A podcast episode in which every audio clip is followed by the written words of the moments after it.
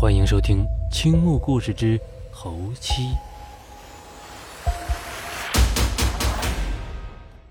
第二集。阿东越想越怕，随手把那东西一扔，撒腿就往工棚跑去。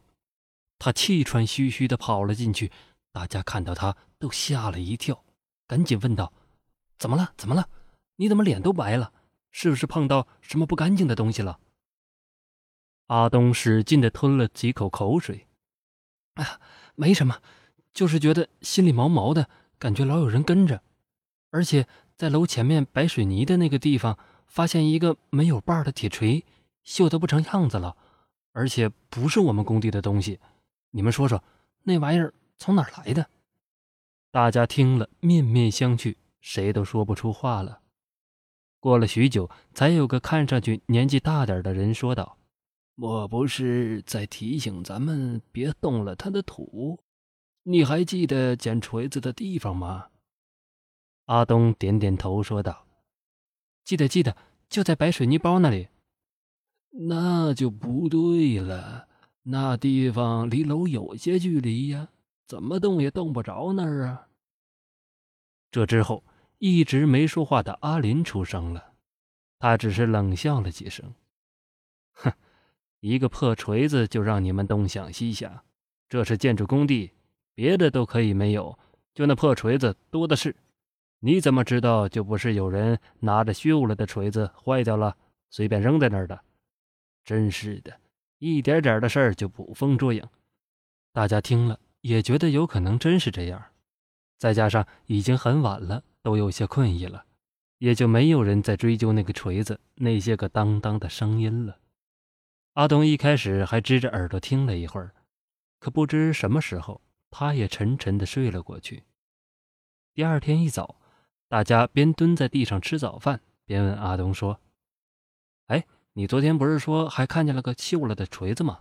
一会儿我们去找找看，看看那锤子到底是不是工地上的。”阿东点了点头。吃完早饭，一帮人就跑到阿东说有锤子出现的地方。可是东找西找，怎么也看不见哪里有个锤子。于是大家就说了：“阿东，你不是眼花了吧？”“绝对没有，我没眼花，我对天发誓。”大家看他不像是开玩笑的样子，可地上确实也没有他所说的那把锤子，都不知道要说什么好了。这个时候，工头来了，看到他们都站在那儿，便大声的喊道。哎，都干什么呢？你们还不去做事儿？大家听了便赶忙散了。阿东一整天都魂不守舍，他不停的想着那把锤子呢。到了晚上，大伙散了牌，都准备睡觉。突然有人说：“喂，你们听，是有谁在说话？”大家便都停了脱衣服或者洗脸的动作，仔细的听着，就听到外面一阵喃喃的声音。可怎么听也听不明白在说什么。这时候，平时就很大胆的一个人说了一句：“像是女人的声音呢。”等老子出去看看，别是来偷东西的。说着，便走了出去。看着那个人的背影，阿东突然感觉到一阵阵的心慌，可又不知道到底在慌什么。那个人很快就回来了，一边脱着衣服，一边说。什么说话声音呢？外面一个人影都没有，怕是哪里的野猫在叫吧。说着，便躺在床上，闭起眼睛，不再出声。阿东注意到他的脸色异常的苍白。第二天，阿东偷偷的去找了工头，跟他说起这两天的事儿。工头沉默了好久，却说着不相干的话：“我看那个阿林，你多注意一下他。”我总觉得他有点奇怪。阿东挠了挠头，他有什么奇怪的？无非就是人骨晚了点嘛。我觉得他身上被人落了蛊，到底是什么蛊，我却看不出来。反正你注意点就是了。阿东大吃一惊，赶忙问道：“他平时根本不相信这些，也很少和我们接触。”可他并没有得罪我们中间什么人呢，怎么会有人对他下蛊呢？他总是唠唠叨叨的说别人瞧不起别人，哼，也许啊，早就把别人得罪了，自己还不知道呢。总之啊，你离他远点就是了。说完，工头起身就走了。阿东待了一会儿，也去干活去了。可这一整天，他都恍恍惚惚的。阿林到底有什么古怪呢？难道这两天工地上发生的事情都和他有关系吗？阿东并没有把工头的话跟别人说，只是在心里留了个心眼儿，下意识的开始注意着阿林。就这样，阿东一直注意着阿林好几天。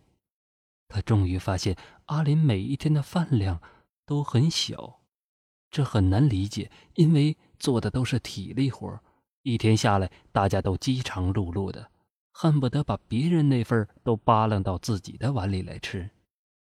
可是阿林呢，每一次都只吃掉三分之一左右的饭，然后不停的喝水。并且阿林说话之后，嘴里有一股难闻的气味，有点儿，有点像尸体腐烂的味道。难道？阿东不敢多想，只是越发的注意着阿林。好几个晚上，再也没有人听到奇怪的声音，大家都睡得很安稳。可是上次自告奋勇跑出去看是不是有人说话的那个人，却莫名其妙的走了。甚至连那几天的工钱都不要了。阿东去问过工头，工头只是说那个人说自己身体不好，要回乡下，别的什么都没说。阿东便把那天晚上的事情说了一遍。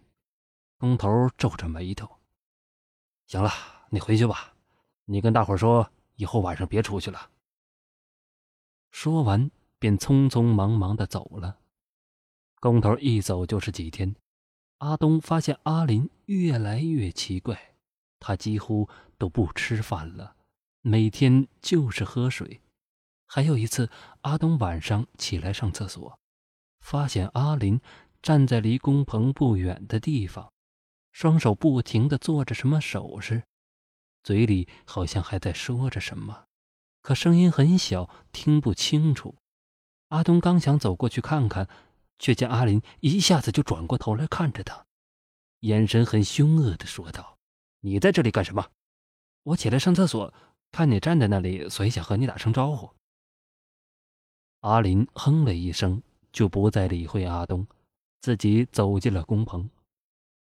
阿东好奇的走到阿林一开始站的地方，借着昏暗的光线，他发现阿林站的那个地方，地上。有好多虫子在爬着。欲知后事如何，咱们下回接着说。